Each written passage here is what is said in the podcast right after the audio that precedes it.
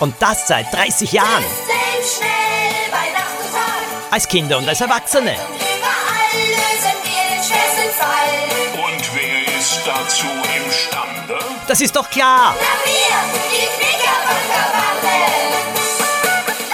Willkommen beim ersten Knickerbockerbande Podcast. Hier spricht Thomas Brezina. Ja, ich habe die Abenteuer der Knickerbockerbande mit größter Freude über viele Jahre geschrieben. Nun ja auch seit drei Jahren die erwachsene Fortsetzung. In diesem Podcast erzähle ich euch alles Mögliche rund um die Entstehung der Abenteuer der Knickerbockerbande.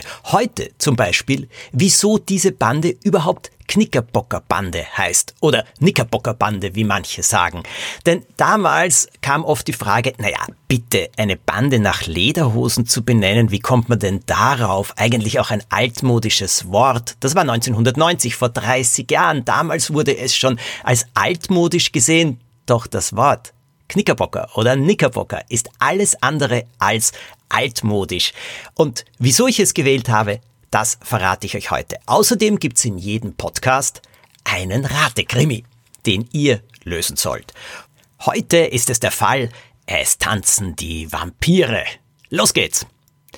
Ich kann es nicht fassen, kicherte Dominik und reichte das Fernglas an Poppy weiter.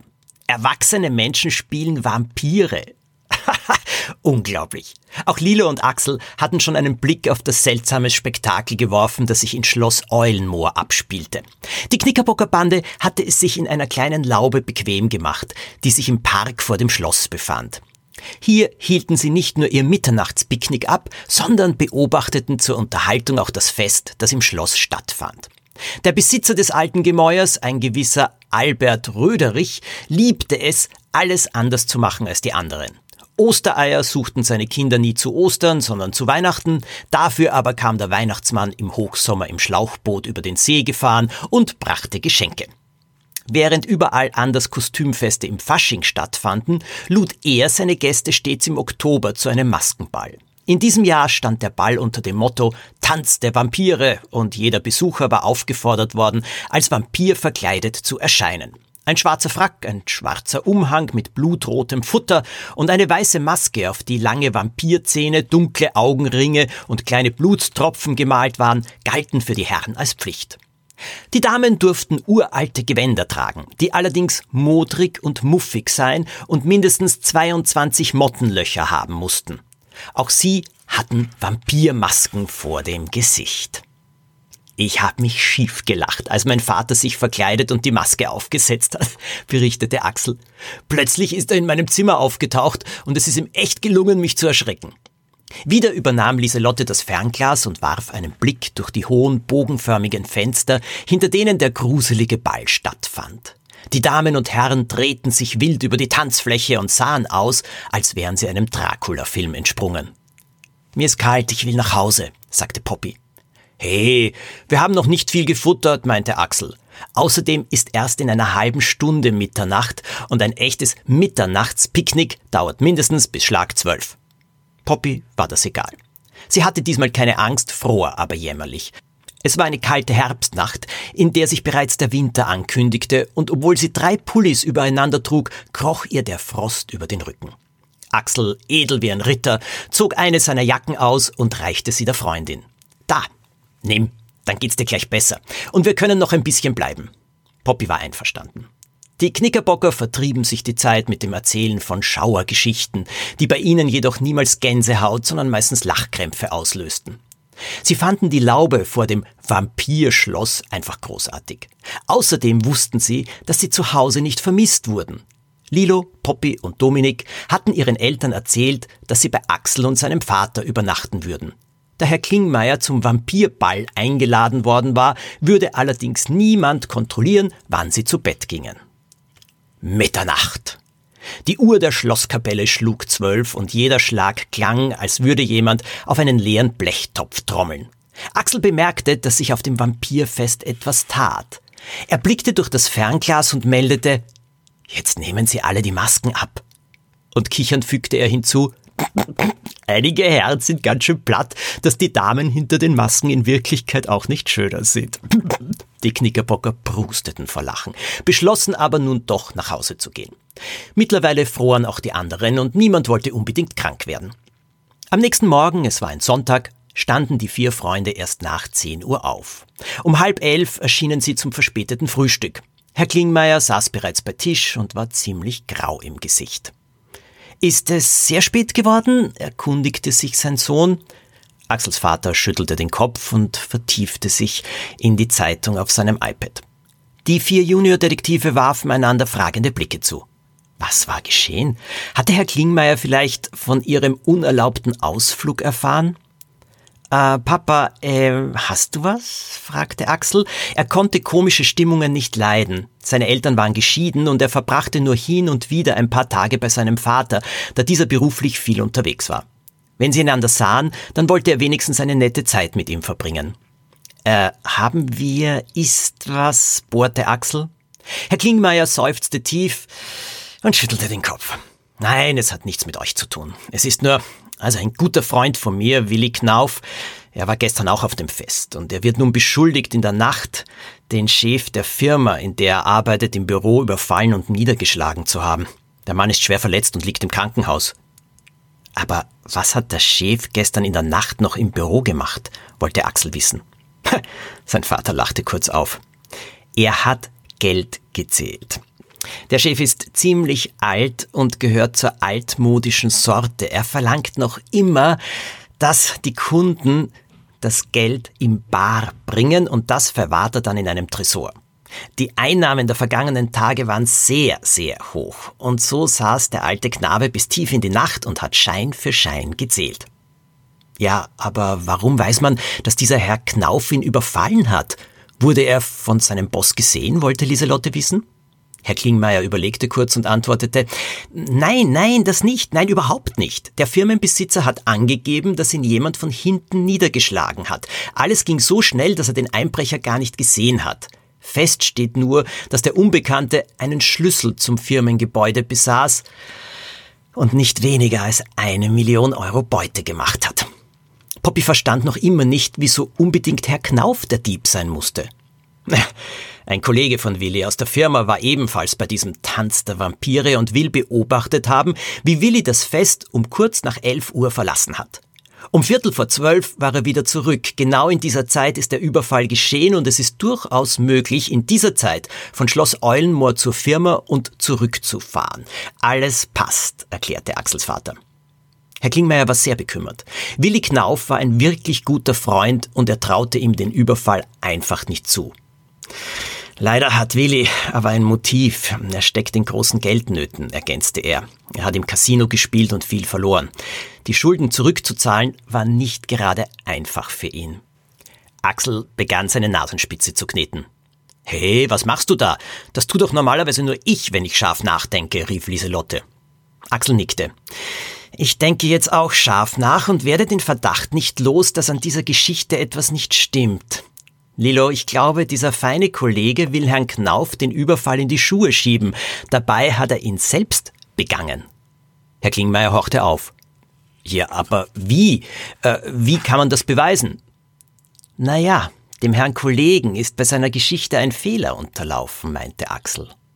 Und tatsächlich bestätigte sich bereits am nächsten Tag, dass Axels Vermutung zutraf. Die Frage an euch lautet, welchen Fehler meint Axel? Hm? Habt ihr eine Idee? Könnt ihr diesen Fall lösen? Die Auflösung gibt es dann ganz am Schluss des Podcasts. Wie versprochen, jetzt aber eine kleine Erklärung zum Namen Knickerbockerbande. Wie ist es dazu gekommen?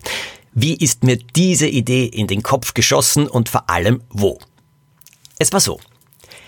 Als Kind hätte ich immer gerne eine solche Bande gehabt. Ich wäre gerne Mitglied gewesen, ich hätte gerne tolle Abenteuer erlebt. Ich gebe jetzt aber ehrlich etwas zu. Also der Mut äh, hätte mir dazu auch gefehlt. Ich war immer mehr so ein Abenteurer, der im Baumhaus gesessen ist und dort spannende Bücher, vor allem Krimis, gelesen hat. Mit Wonne. Ich habe sie immer verschlungen und absolut geliebt. Als ich dann von einem Verleger gefragt wurde, ob ich Bücher schreiben möchte, war ja meine erste Antwort nicht ja, super, sondern naja, ich weiß nicht so recht. Ich war damals nämlich schon sehr beschäftigt. Ich habe fürs Radio gearbeitet, beim Fernsehen als Regisseur, im Kinderprogramm und Bücher habe ich mir gedacht, naja, es ist schon sehr, sehr viel zu schreiben und ich weiß nicht so recht. Ziemlich frech habe ich dann gesagt, naja, wenn, dann schreibe ich aber eine ganze Buchserie. Und der Verleger hat gemeint, großartig. Wir suchen nämlich schon seit sehr, sehr langer Zeit einen Autor, der uns eine Serie schreibt. Grandios. Was soll es sein? Und ich habe gesagt, Krimis. Ich liebe Krimis. Ich schreibe eine Krimiserie. Und er gesagt, ja, und worüber? Ich bin nach Hause gegangen, habe nachgedacht. Und da kam mir die Idee, über eine Bande zu schreiben, die Fälle löst. Fälle in ganz Österreich. Das war die erste Idee. Und ich habe mir gedacht, in jedem Bundesland ein Fall. Das wäre doch großartig. Aber wie soll diese Bande heißen? Es soll ein spezielles Wort sein. Es soll etwas Besonderes sein. Ich hatte dann Ideen wie zum Beispiel Karottenbande oder ich glaube Petersilienbande. Alle diese Sachen sind mir durch den Kopf geschwirrt, aber nichts davon hat mir gefallen. Und jetzt die Lösung, wie ich auf Knickerbockerbande gekommen bin. Ich weiß, im allerersten Abenteuer Rätsel um das Schneemonster erzähle ich ja, dass die vier bei einem Lederhosenwettbewerb gewonnen haben, aber das war gar nicht der Grund. Der Grund war, dass ich als Schüler, also als Teenager, so mit 17, 18, jeden Sommer in England auf Sprachferien war. Und dort gab es eine Eisspezialität, die habe ich geliebt und die heißt Knickerbocker Glory. Knickerbocker Glory. Ja, und das ist ein hoher Glasbecher und in den wird hineingeschichtet ähm, ein bisschen Biskuit, Eiscreme, dann kommt so ein bisschen Sirup äh, drüber, Erdbeersirup oder so etwas, dann kommt wieder ein bisschen Biskuit. Also es sind immer so verschiedene Schichten übereinander. Knickerbocker Glory. Ich habe das geliebt, ich habe es übrigens als Kind schon geliebt, selbst gemacht und dann fiel mir Knickerbocker Glory ein und dann habe ich mich so umgehört und bin draufgekommen, das Wort Knickerbocker ist in vielen Ländern der Erde, also vor allem in England oder auch in Amerika, durchaus gängig. Es gibt dort Hotels, die dort so heißen. Es gibt Straßen, die so heißen. Heute schicken mir viele auf Instagram Fotos, wenn sie zum Beispiel in New York unterwegs waren und dort das Knickerbocker Hotel gesehen haben oder die Knickerbocker Avenue. Und so dachte ich mir, ich nenne die Bande Knickerbocker Bande oder Knickerbocker Bande. Einfach deswegen, weil das ein Wort ist, das international ist, auch wenn das viele so nicht glauben können, aber gleichzeitig auch sehr, sehr österreichisch. Denn was hatte ich als Kind? Ich hatte Knickerbockerhosen. Lederhosen. Es gibt Fotos von mir, ich schaue unendlich süß aus in meinen Lederhosen. Denn wir haben viele Urlaube im Winter und auch im Sommer, meine Eltern, mein Bruder und ich, in Kitzbühel in Tirol verbracht. Und da haben wir so kurze Lederhosen bekommen und diese Knickerbockerhosen, die übers Knie gehen. Beides hatte ich. So ist der Name entstanden. Wo er mir eingefallen ist, ja, das bleibt mir unvergesslich. Es ist allerdings ein Ort, wo mir immer wieder Ideen kommen. Ich glaube deswegen, weil ich dort völlig entspannt bin. Es ist die Dusche gewesen. Ja, in der Früh unter der Dusche plötzlich kam mir diese Idee, ha, Knickerbocker Bande, so muss die Bande heißen. Bei Namen ist es immer so, diese Idee muss sich richtig anfühlen. Und ich spüre ganz einfach, erstens, wie Personen heißen sollen, aber auch, wie zum Beispiel so eine Bande heißen soll. Und Knickerbocker Bande hat mir gefallen, dieser Rhythmus auch. So ist der Name entstanden. Und so ging es los. Wie die ersten Abenteuer entstanden sind, die Bücher, woher die Ideen kommen, wo ich sie alle geschrieben habe, das erzähle ich euch im nächsten Podcast. Allerdings jetzt die Auflösung des Ratekrimis Tanz der Vampire. Da hat ein Kollege Herrn Knauf beschuldigt, dass er gesehen hat, wie er sich von dieser Party fortgeschlichen hat und wie er dann vor Mitternacht wieder zurückgekehrt ist. Nun ja, der Kollege hat gelogen, sagt Axel. Der Beweis? Es waren doch alle kostümiert und maskiert. Die Masken haben das ganze Gesicht bedeckt. Die Leute haben einander gar nicht erkannt und waren erstaunt, als dann zu Mitternacht die Masken abgenommen worden sind, wer sich dahinter verborgen hat. Wie also will ein Kollege gesehen haben, dass Herr Knauf das Fest verlassen hat? Na, der muss ihn ja schon sehr genau beobachtet haben. Nein, das war ganz einfach gelogen. Er wollte nur die Schuld auf ihn schieben. Er hat den Überfall selbst verübt. Habt ihr das herausgefunden? Habt ihr den Fall gelöst? Herzliche Gratulation. Ihr wisst, echte Knickerbocker lassen niemals locker und ihr habt jede Menge Scharfsinn. Bin gespannt, ob das beim nächsten Mal wieder so gut klappt. Da habe ich dann vielleicht einen schwierigeren Fall noch für euch. Der heutige war zum Aufwärmen. Wichtige Durchsage für alle, die wissen wollen, was mit der Knickerbockerbande passiert, mit den Vieren, wenn sie erwachsen sind. Es gibt ja bereits zwei Abenteuer. Alte Geister ruhen unsanft und Schatten der Zukunft. Und ich habe versprochen, es wird noch einen dritten Teil geben. Und dieses dritte Knickerbocker-Abenteuer, vier immer, die vier, die es immer gibt, Knickerbockerbande erwachsen, das erscheint im Herbst dieses Jahres 2020. Es trägt den Titel Der Tote in der Hochzeitstorte.